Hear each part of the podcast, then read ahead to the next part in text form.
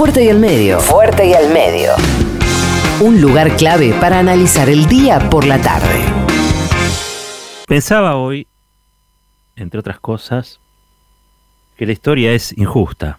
Es injusta con este gobierno, es injusta con los que votaron este gobierno. Es muy injusta, ¿no? Porque la verdad es que el Frente de Todos tuvo que hacerse cargo de un país que era tierra arrasada, ¿no? Y quizá no se ha explicado lo suficiente desde entonces qué significaba ese concepto de tierra arrasada. Cuando Tristan Bauer estrenó esa película, el actual ministro de Cultura, me consta que hubo mucho malestar en ciertos sectores del gobierno porque decían que un título como ese ensanchaba la grieta y que había que dejar la, la grieta en el pasado. Porque, se los quiero decir y no se descorazonen, pero hay funcionarios del gobierno que creen sinceramente que la grieta es un invento kirchnerista. No es la primera vez que lo digo, tampoco va a ser la última porque creo que es una gran y enorme falacia. Ahora la pregunta es por qué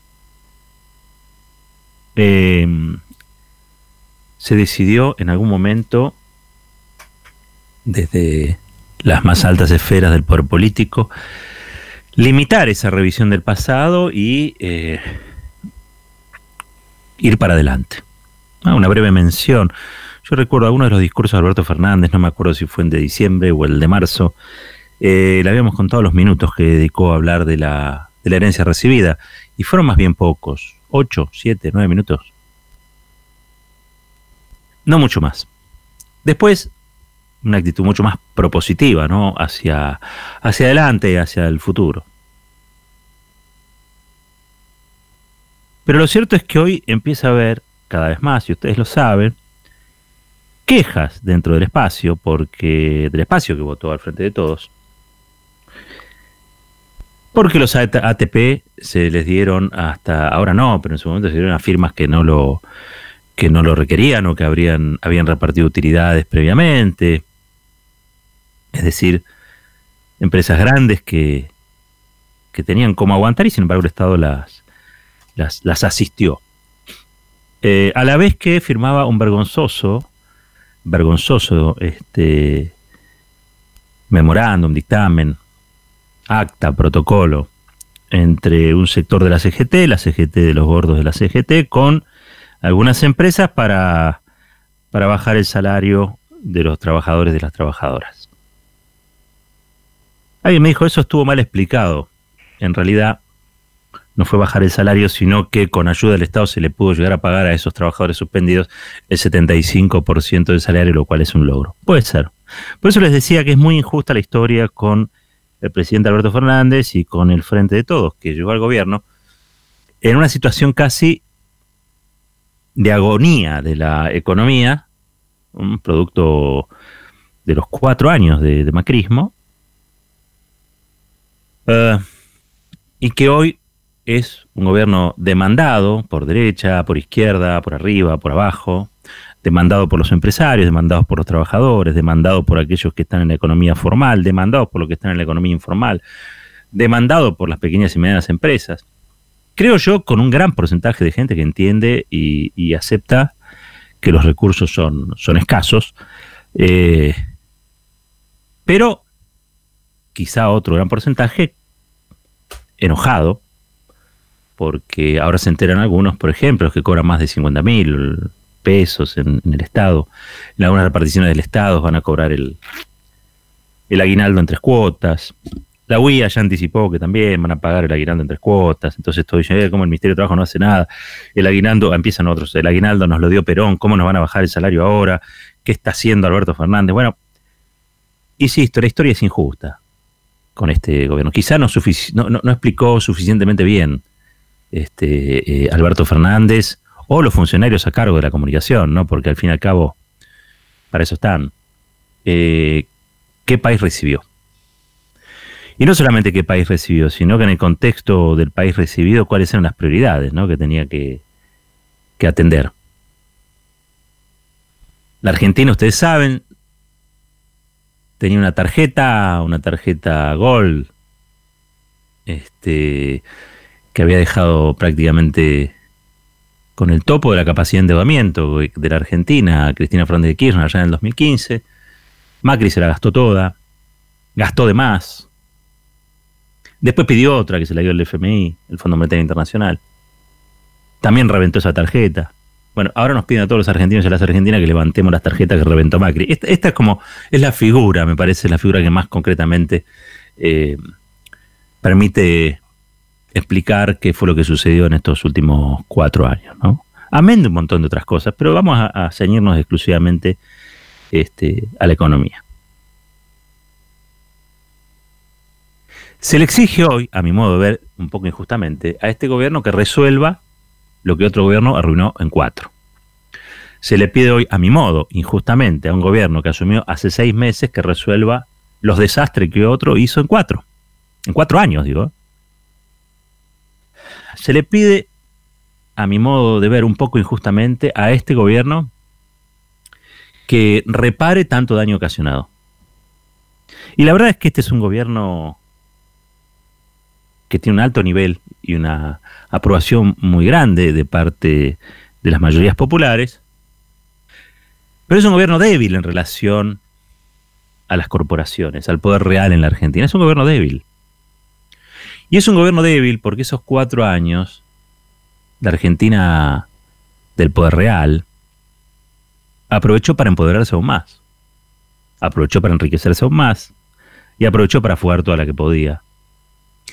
Con lo cual, este es un gobierno débil en recursos, en resortes. Ustedes me dirán, bueno, pero para eso se hicieron elegir. Sí, se hicieron elegir, nadie sabía.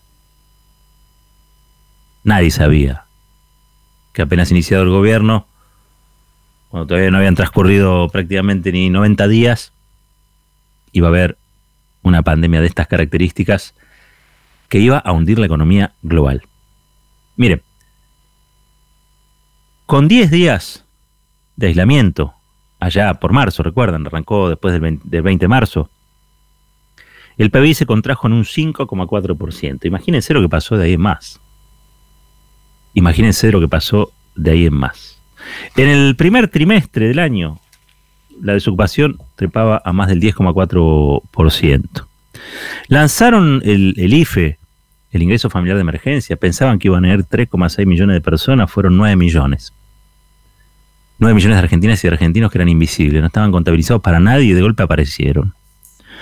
Eh, aparecieron reclamando lo que el Estado ofreció para aguantar la cuarentena. El Estado le pidió a la gente, aguántenme la cuarentena, que es hasta ahora lo único que tenemos en contra de la pandemia, yo le voy a conseguir unos mangos a ustedes que están en la economía informal, que va a estar muy severamente complicada producto de esta medida, de esta política sanitaria que vamos a tomar.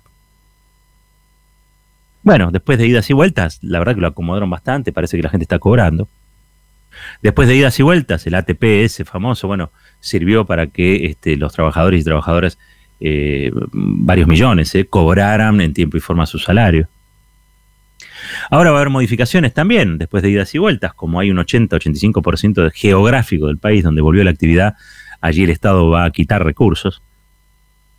Pero también en el marco de esto el Estado anuncia, en uno de los rubros más débiles para mí que tiene, que es el Ministerio de Trabajo, este, que va a haber este, una cuotificación del aguinaldo, con todo lo que eso implica. Yo siempre dije que por una cuestión, no solamente de justicia, sino también hasta por una cuestión de conveniencia, para mí los salarios, los aguinaldos, eh, no deben ser nunca, nunca ajustados hacia abajo.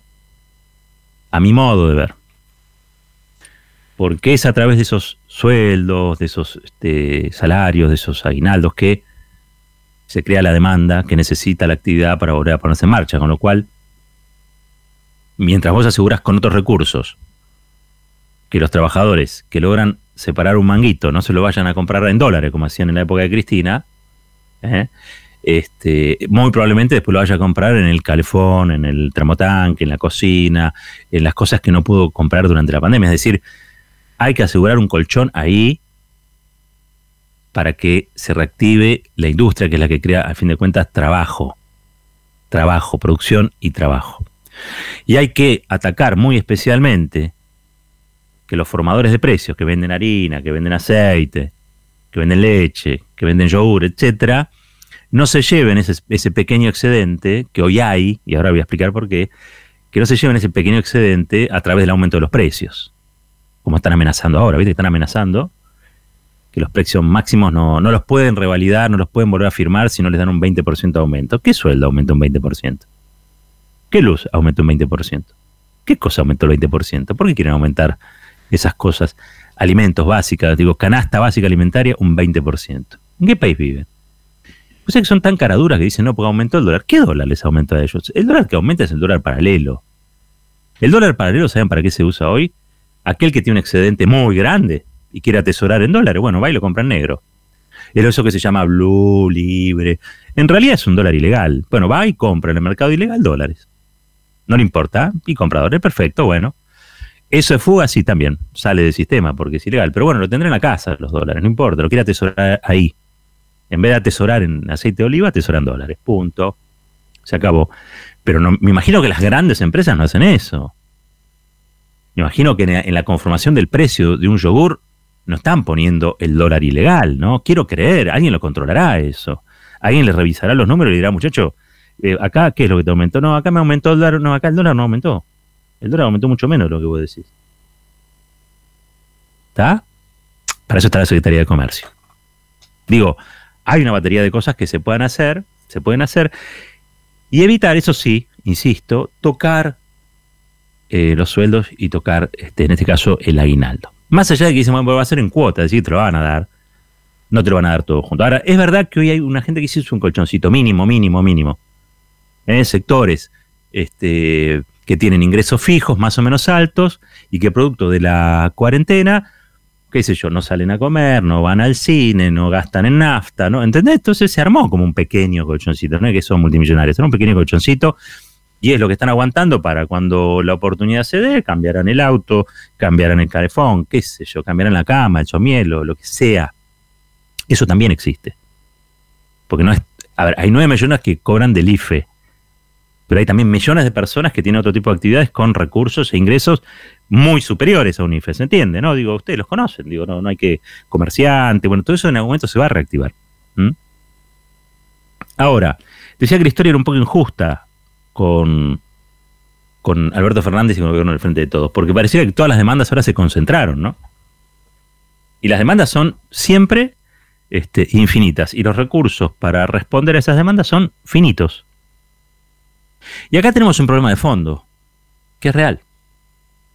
Hay como mayor facilidad para bajar salario, pactar la baja de salario, para cuotificar los aguinaldos.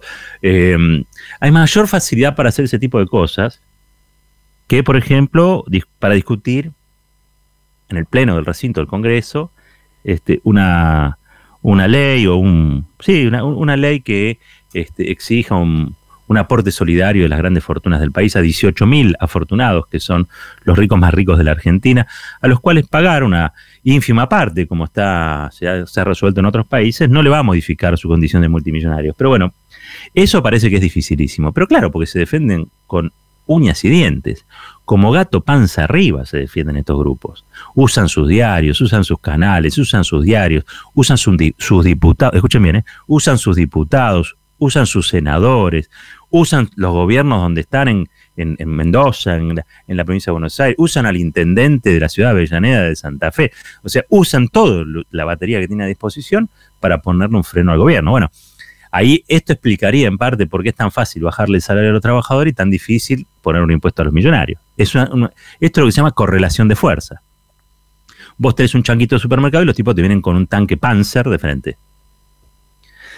Y vos decís, bueno, pero somos muchos de este lado y los otros son poquitos, sí, pero no necesariamente aquí el número se traduce en poderío, ¿no? El poderío en este caso está dado por lo sofisticado o lo letales que son las armas del otro. Y vos tenés un changuito para revolear. Y por más que te junten con otros 100, son 100 changuitos para revolear. Lo revoleaste y no te quedaste con nada. Digo, esto hay que verlo en, ese marco. Hay una correlación de fuerzas muy desigual muy desigual. Hay una comprensión de la situación que estamos atravesando, para a mi modo de ver, muy baja. Yo creo que hoy explicar es revolucionario. Explicar es revolucionario. Lo que pasa es que también es cierto, a uno, y esto me hago cargo, se le exige comprensión, se le exige sensatez, se le exige, como yo decía ayer, paciencia. Y claro, bueno, son muchas cosas, son muchas cosas y no somos superhéroes. Somos personas de carne y hueso, en muchos casos que la venimos pasando mal hace un tiempo, hace un tiempo largo, este, y que ahora que parecía que había un gobierno, que venía a cambiar todo, y que, yo, y que realmente todas las decisiones que tomó van en el sentido, en el rumbo correcto, bueno, de golpe este, se, choca con el coronavirus, la pandemia esta, que es la responsable del desastre mayor que hoy estamos atravesando. Más allá de lo que diga este, la Juana Vial, más allá de lo que diga la, comunicación concentrada, lo que dicen este, Jonathan, más allá de lo que digan todos, la verdad es que todo lo que está sucediendo es producto de la pandemia. ¿eh? Alberto Fernández no hizo nada, absolutamente nada, para este, arruinarle la vida a los comerciantes de capital. Que nadie se coma esa galletita, ¿eh? porque la cuarentena es una política sanitaria, no es el problema, es la solución al problema. Hoy lo escuchaba Barrio Nuevo, con esto cierro. Él decía, está muriendo más gente por la economía que por el coronavirus. Eso es mentira. La gente muere en este contexto, en este contexto, porque hay una pandemia. Y lo que ellos dicen, en realidad, que muere la gente económicamente, es en sentido figurado, lo que dice es que hay un desastre económico, sí, producto de la pandemia. Bueno, pero la, la economía, no, mire, la economía, lo, que mata en la economía es la desigualdad. Y esa correlación de fuerza que yo explicaba antes tiene que ver con esa desigualdad. La Argentina es de una manera porque la correlación de fuerza da para que sea de esa manera. Y hay una especie de empate. Hay una especie de empate histórico que no se logra saldar, por lo cual es muy justa en algunas cosas y es muy injusta en otras. Todo eso se llama desigualdad. Y lo que mata en economía es la desigualdad, no la pandemia. Lo que la pandemia hace es que te mata de un virus que no tiene vacuna. Te mata de un virus que no tiene vacuna. Contra eso, lo único que se puede hacer es aislarse, cortar la circulación del bicho, el distanciamiento, lavarse las manos, la cola en gel, bueno, todas esas cosas. No meterse los en los ojos. Todas esas cosas que ya por repetitivas uno pareciera las tienen todos asumidas y parece que no. Y bueno, uno tendrá que seguir explicando, ¿no? Este, y eso es lo que hacemos todas las noches acá. Justo en las noches, que es cuando el, músculo duerme, este, cuando la, ambición descansa. Hay un tangazo, que justo hoy que se cumple un aniversario del fallecimiento de Carlos Gardel, lo podemos escuchar, si Charlo y su voz que quiere. Se llama Silencio. La reflexión tiene su tiempo, fuerte y al medio, con Roberto Caballero.